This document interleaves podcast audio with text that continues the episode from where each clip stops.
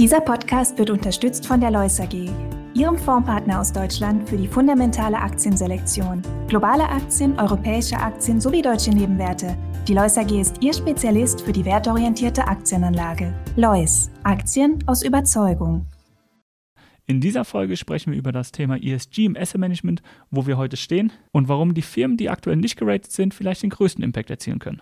Viel Spaß dabei.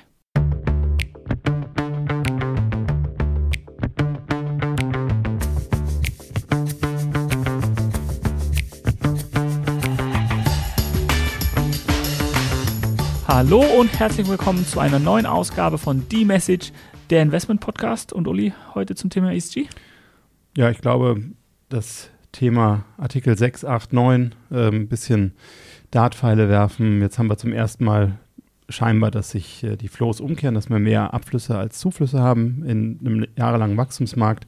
Und ähm, ja, es ist ja einiges in Bewegung, dass ähm, Fondsgruppen ihre Fonds runtergruppieren. Ich glaube, das ist etwas, was es so noch nicht gab und wo man mal hinschauen sollten. Und es hat sich ja in den letzten Jahren ziemlich viel getan. Also ich habe selten so viele Experten in so kurzer Zeit heranwachsen sehen. Doch bei Corona. Bei Doch, Corona und zu stimmt. den ähm, Aber vielleicht sollen wir mal mit jemandem sprechen, der es auch schon jahrelang betreibt und vielleicht auch nicht so weichgewaschen über das Thema spricht. Ja, da fällt mir direkt der Frank Huttel ein. Gerne.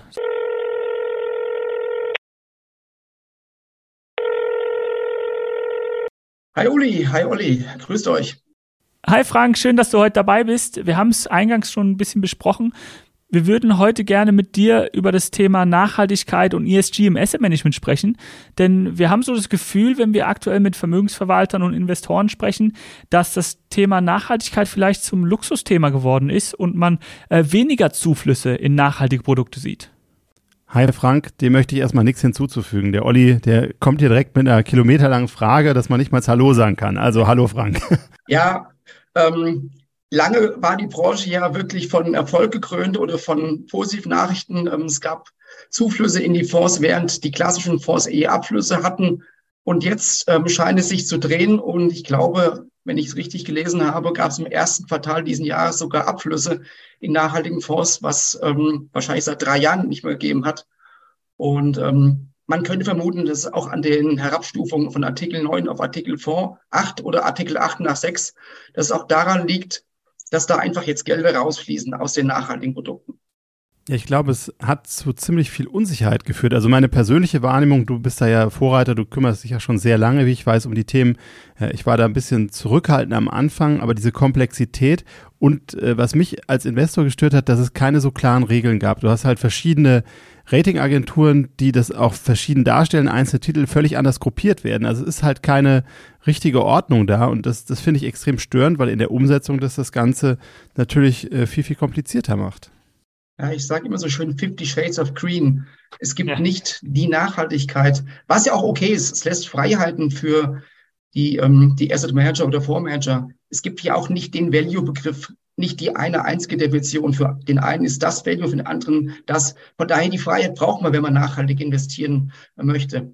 Aber trotzdem braucht man ein gewisses Regelwerk. Und das, was jetzt von Brüssel in den letzten ein, zwei Jahren rüberkam, ähm, das ist schon ähm, ja sehr frustrierend, weil ob jetzt Offenlegungsverordnung oder Taxonomie, es ist nicht aufeinander abgestimmt. Ähm, keiner weiß so richtig, was, was Sache ist. Ähm, die Frustration steigt immer mehr und selbst die, die Guten, die es lange schon ähm, ernsthaftig betreiben, verzweifeln inzwischen, weil es einfach teilweise nicht mehr umsetzbar ist. Und das macht es halt einfach ärgerlich, ähm, dass man auch noch immer mehr Daten kaufen muss, die auch nur geschätzt sind und nicht ähm, tatsächlich von Unternehmen geliefert werden. Man für Dinge verantwortlich ist, die im Endeffekt ja mehr oder weniger guesstimate sind. Das ist schon eine große Herausforderung. Bedeutet es aber, dass, dass das Thema ESG im Asset Management vielleicht noch gar nicht so weit ist, um in die breite Masse einzuführen? Ja, die Frage ist, ähm, ESG ist schon mehr oder weniger integriert. Wobei uns ja ESG, wenn man es mal ganz ehrlich betrachtet, uns nicht wirklich weiterbringt. Was ist ESG? ESG ist für mich irgendwo, ähm, das ist Risikomanagement. Ich filtere die schlechten Unternehmen raus, um einfach, ja, die großen Verlustbringer, wie man es mal bei der VW hatte mit Dieselgate oder eine BP bei Deepwater Horizon, um die rauszufiltern. Aber ESG kann ja nur der erste Schritt sein.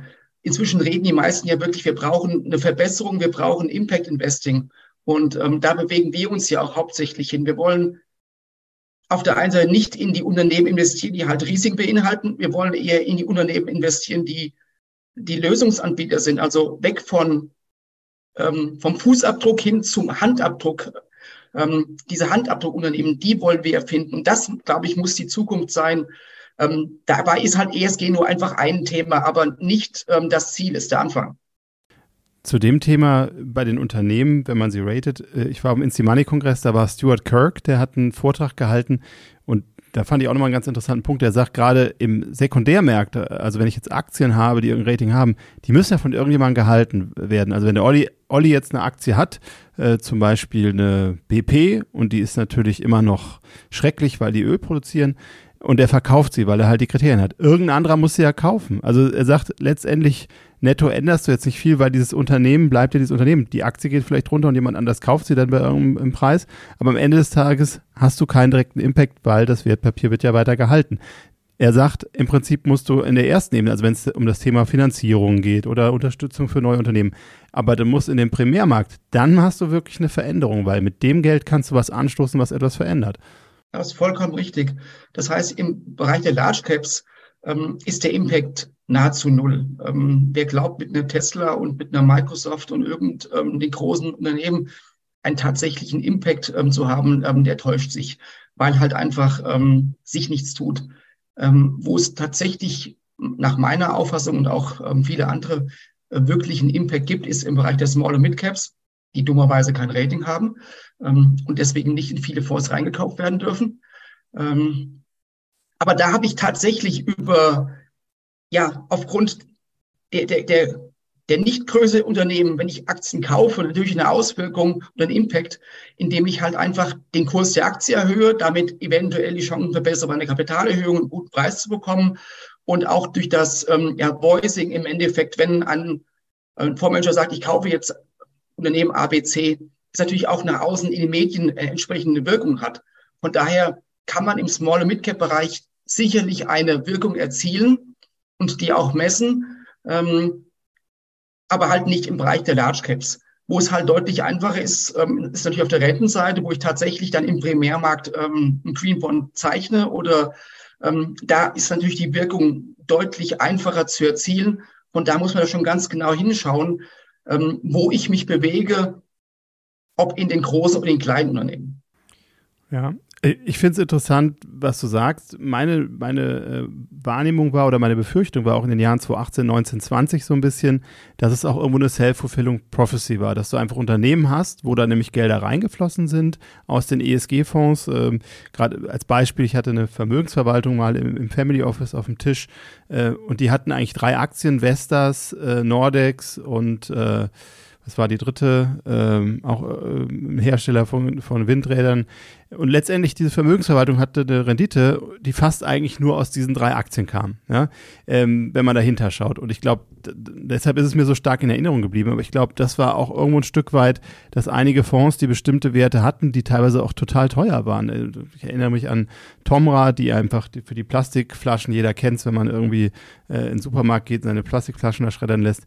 Äh, aber die Bewertung dieses Unternehmens war jenseits von Gut und Böse. Die machen natürlich was super Gutes, wo man auch den Impact direkt spürt. Wenn du sagst, es wird verpresst und wiederverwertet, ähm, für die Umwelt ganz klar. Aber diese Aktie hatte dann auch Levels erreicht. Damals ähm, ist dann natürlich auch wieder runtergefallen. Aber ich glaube, in diesem Zeitfenster hatte ich so ein bisschen das Gefühl, dass es auch irgendwie ein Momentum-Trade war. Hat sich das jetzt gedreht? Hat sich das verändert? Das Momentum hat sich sicherlich auch in die andere Richtung umgekehrt. Von daher, was rauf geht, ähm, geht auch wieder runter. Ähm, ist sicherlich so. Man muss halt wirklich aufgucken ähm, oder hingucken, was sind ähm, die Unternehmen, die wirklich schon grün sind, ähm, die natürlich schwerlich auch verbessern kann. Man muss so ein bisschen halt dann gucken, was ist vielleicht so, ähm, ja, dazwischen, die sich auf den Weg machen von ich war mal schlecht und äh, werde jetzt besser. Ähm, in den Unternehmen ist oftmals, ähm, sind die Chancen vielleicht besser es macht halt die Mischung und wie so oft halt auch die Gewichtung. Äh, man sieht es ja auch, wenn man sich den MSCI SRI anschaut, ähm, hatte Microsoft 12 Prozent Gewichtung. Ähm, ich würde nie solche großen Gewichtungen fahren, selbst wenn eine Unternehmung ähm, super grün oder sagen wir mal super nachhaltig wäre. Ähm, ist ja eh so eine Geschichte, bin ich grün oder bin ich nachhaltig. Man muss einfach ähm, auch da die Risiken breiter streuen und ähm, darf nicht Klumpenrisiken aufbauen und nicht sich ja auch dem oder dem verfallen, dass ähm, ja diese Top-Unternehmen, die grün sind, aber halt einfach zu teuer sind, dass ich sie unbedingt in großen Gewichtungen haben muss. Da muss man schon ein bisschen aufpassen.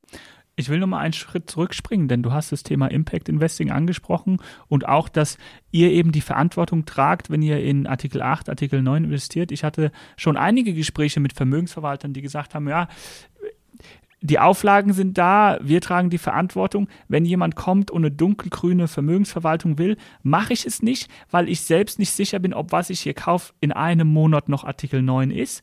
Und ich bin derjenige, der da auf den Deckel kriegt.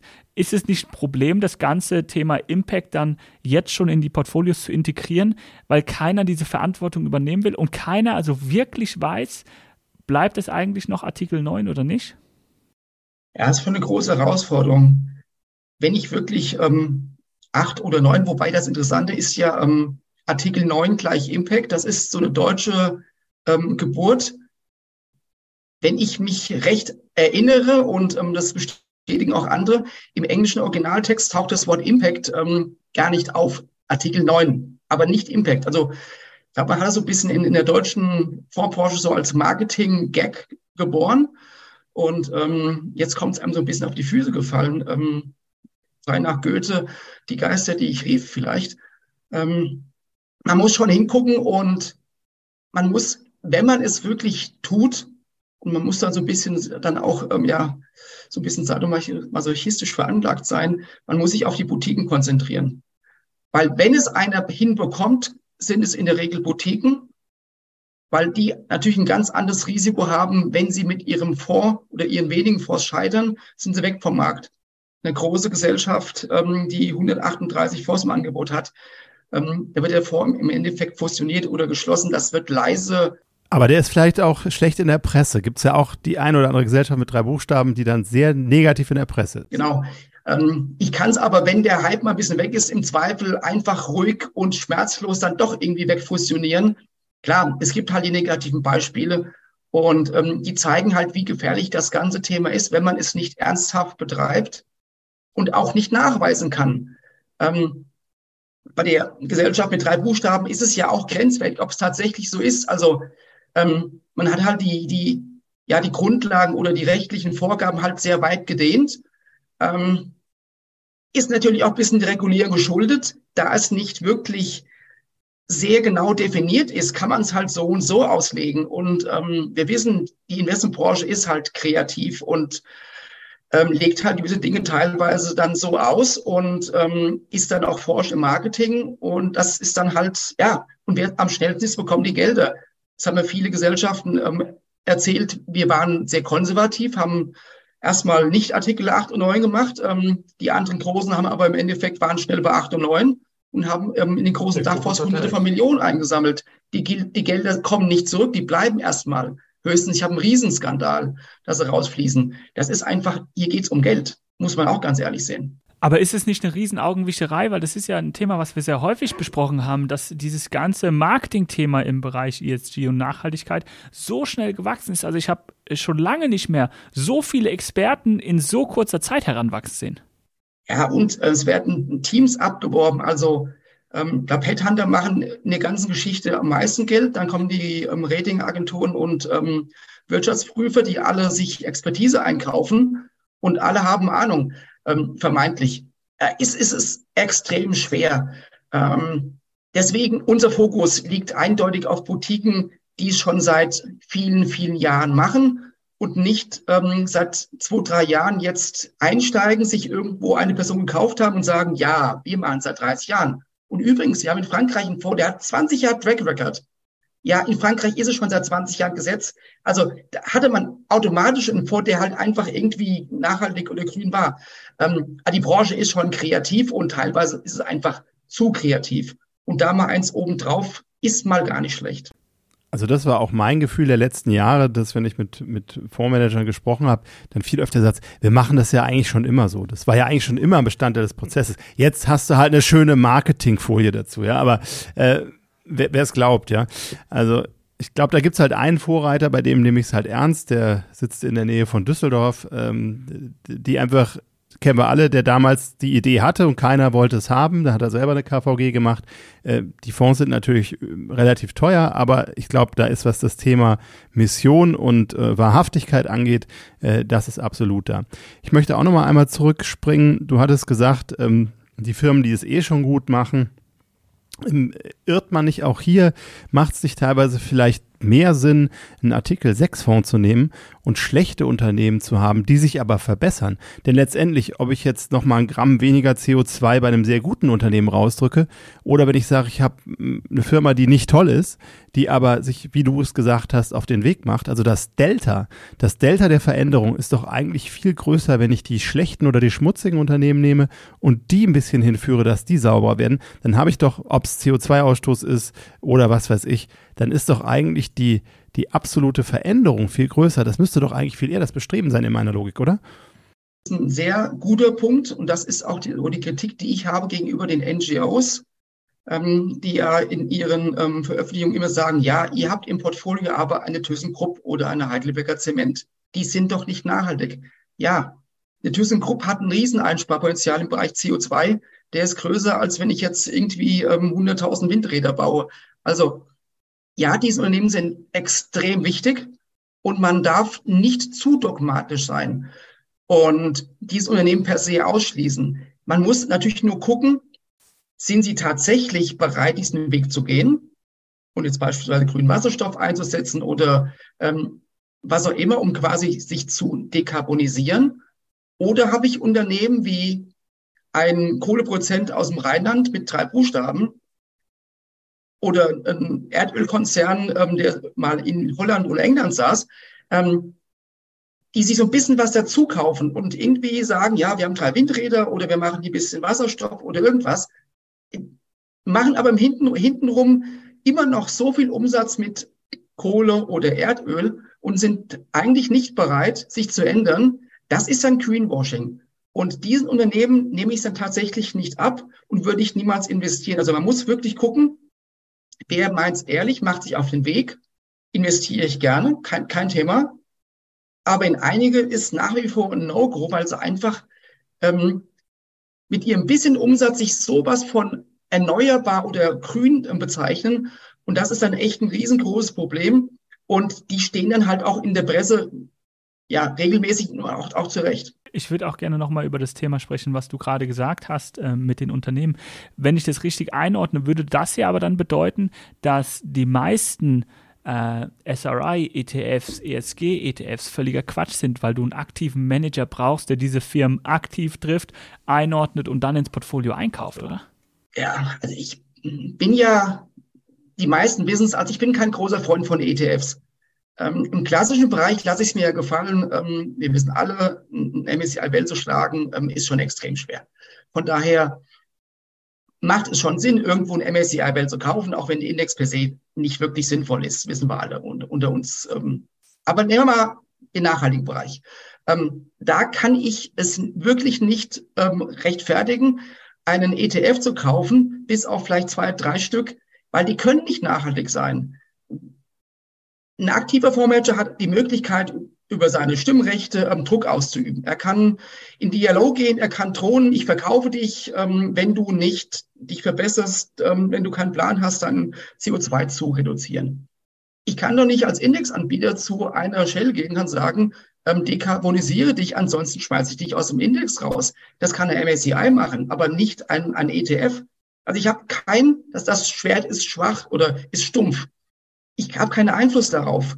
Und ähm, von daher macht ein ETF aus meiner Sicht null Sinn, wenn ich wirklich dunkelgrün investieren will. Ja, ein ETF ist günstig, er ist im Zweifel hellgrün und besser als ein konservativer oder konventioneller. Aber wenn ich es wirklich ernsthaftig meine und will in irgendeiner Art und Weise einen Impact erzielen oder etwas verbessern, muss ich in aktive Fonds und im Zweifel in aktive Fonds, die im Bereich Small und Mid Cap sind die dann aber kein Rating haben und ein schlechtem Rating aussehen.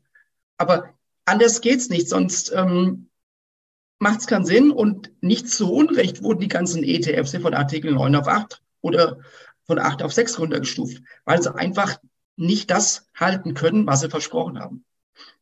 Habt ihr gemerkt, dass ähm, in eurer Vermögensverwaltung, die ihr ja auch bei, bei Vividam habt, habt ihr gemerkt, auch, dass auch viele aktive Fonds herabgestuft wurden? Vielleicht auch welche, die ihr im Portfolio haltet?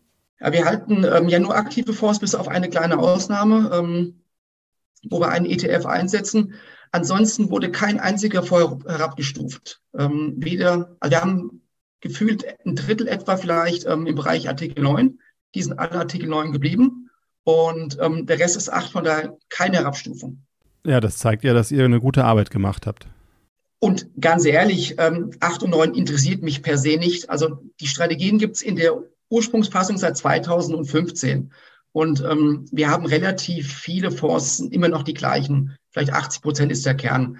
Ähm, das heißt, das bestätigt unsere Arbeit, dass die Fonds damals schon eigentlich ähm, das tun, was der Gesetzgeber irgendwann mal quasi sich ausgedacht hat. Und ähm, die Fondsmanager es ähm, doch sehr ernsthaft betreiben. Und von daher war die Herabstufung oder für uns kein Thema.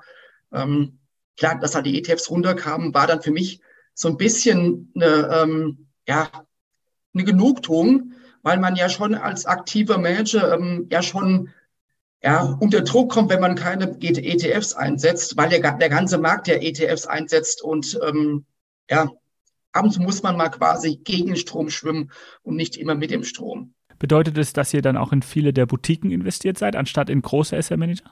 Ja, also es sind ähm, fast ausschließlich Boutiquen, gibt ja auch ein paar größere Boutiquen aus der Schweiz, die es auch schon lange tun. Ähm, das ähm, ja, Paradoxe an der Geschichte ist natürlich, dass dadurch die Kosten ähm, sehr hoch sind. Hatten eben schon mal die ähm, Gesellschaft aus der Nähe von Düsseldorf mit extrem hohen Kosten. Ich glaube, er hat mal gesagt, ist die, teuerste Fondsgesellschaft der Welt und war stolz darauf. Ähm, Performance nach Kosten ist in der Regel deutlich besser als die Benchmark, von daher gut gemacht, weil hinten kackt die Ente. Mir ist egal, wie hoch die Kosten sind, wenn ich mehr verdiene als, als die Benchmark. Ich kenne den so, hinten ist die Ente fett. Oder so. Ähm, diverse Sprüche gibt's ja. Also von daher ähm, kriegt man an sich, an sich, man bekommt gute Fonds mit einer guten Leistung, muss aber nach Hause Max an Kostenausweis und kriegt im Ex-Post natürlich Kosten ausgewiesen, die extrem hoch sind. Und der Kunde fragt, was soll das? Weil er versteht es ja gar nicht. Ähm, und dann heißt, ihr seid teuer, ihr seid schlecht. Andererseits sage ich dann, wenn du in den Bioladen gehst und kaufst Biotomate, dann bist du doch auch bereit, für diese Biotomate im Zweifel mehr zu bezahlen. Weil die Tomate einfach besser ist. Sie schmeckt besser, sie ist kleiner, ich musste andere Dinge machen. Nur im Bereich des Fondsmanagements ist irgendwie teuer, schlecht. Also da ist noch irgendwie so ein bisschen, ähm, das passt nicht zusammen. Und da muss noch, glaube ich, eine ganze Menge sich auf Anlegerseite, auch auf Seiten der Presse, ähm, sich, glaube ich, tun, um das Thema mal ein bisschen quasi aufzurollen, dass teuer nicht immer schlecht ist. Weil es gibt auch teure Autohersteller, die sind doch auch nicht schlecht. Nur weil sie einen teuren Preis haben, da kauft man es dann. Also so ein bisschen eine schräge Wahrnehmung. Ja, also ich glaube, das Billigste ist nicht immer das Beste. Man muss sich hier dann auch diesen Qualitätsgedanken stellen. Da sind wir in Deutschland seit Geiz ist geil, glaube ich, bei allen Sachen. Ähm, hier geht es immer nur um den Preis, aber man sieht vielleicht nicht die Leistung, die dahinter steht.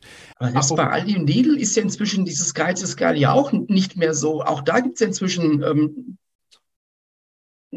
ganz anderes, ähm, ja, ganz andere Optik intern.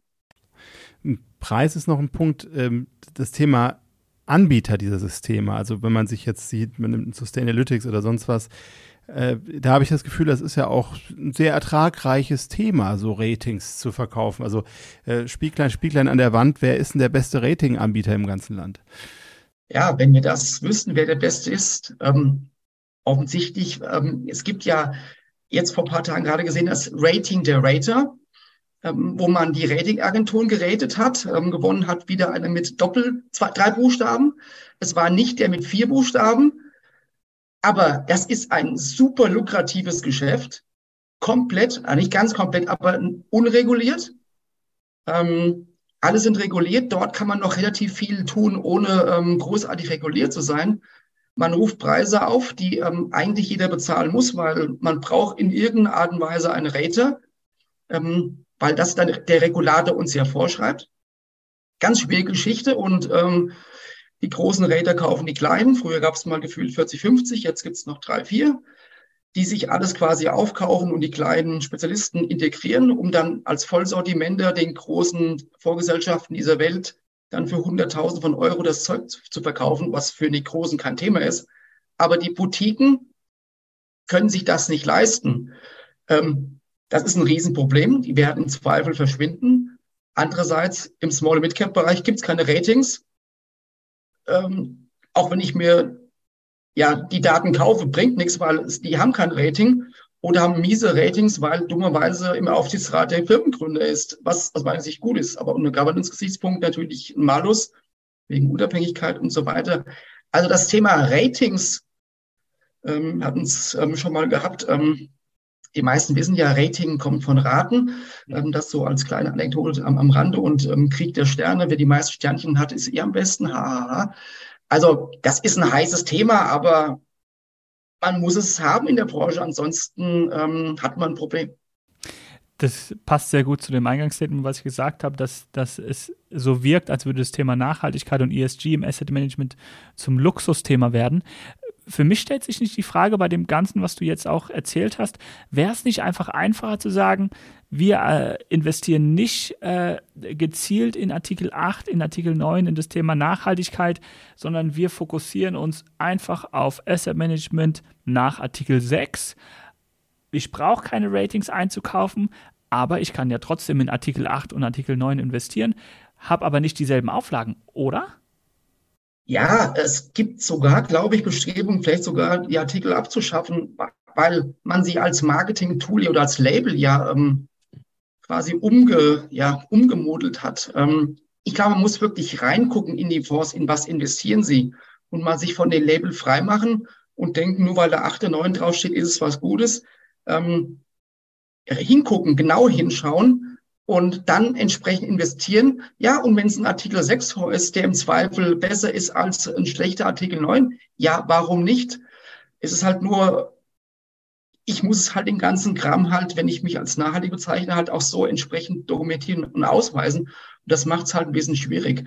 Ähm, von daher, ja, mal, mal, gucken, wohin der Weg führt, was uns Brüssel noch so alles ähm, ja, an Überraschung bringt.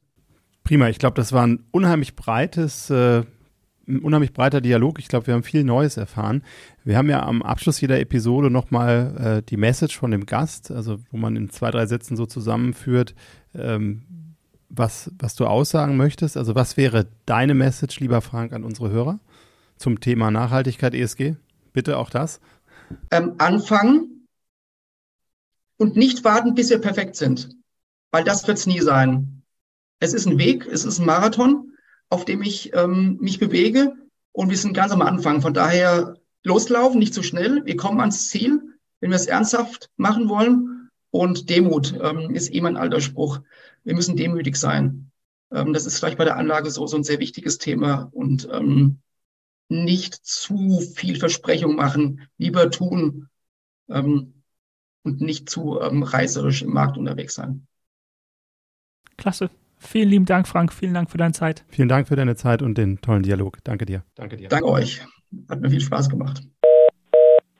Fand ich eine unheimlich gute Message, dass er sagt, und das ist, glaube ich, auch so ein deutsches Phänomen.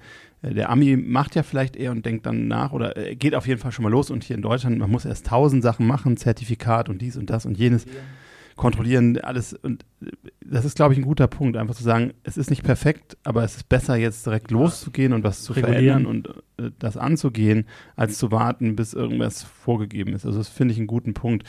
Und am Ende des Tages ähm, hat er ja auch gesagt, das Delta ist ja irgendwo auch entscheidend. Also wenn ich jetzt einen Artikel 6 Fonds habe, wo aber Unternehmen sich mehr verbessern, ist es vielleicht auch besser, als überhaupt nichts zu tun. Ja, vielleicht ist es ja auch einfach gar nichts Schlechtes, dass äh, sich etwas verändert, dass man, wie er gesagt hat, mal auf den Deckel bekommt.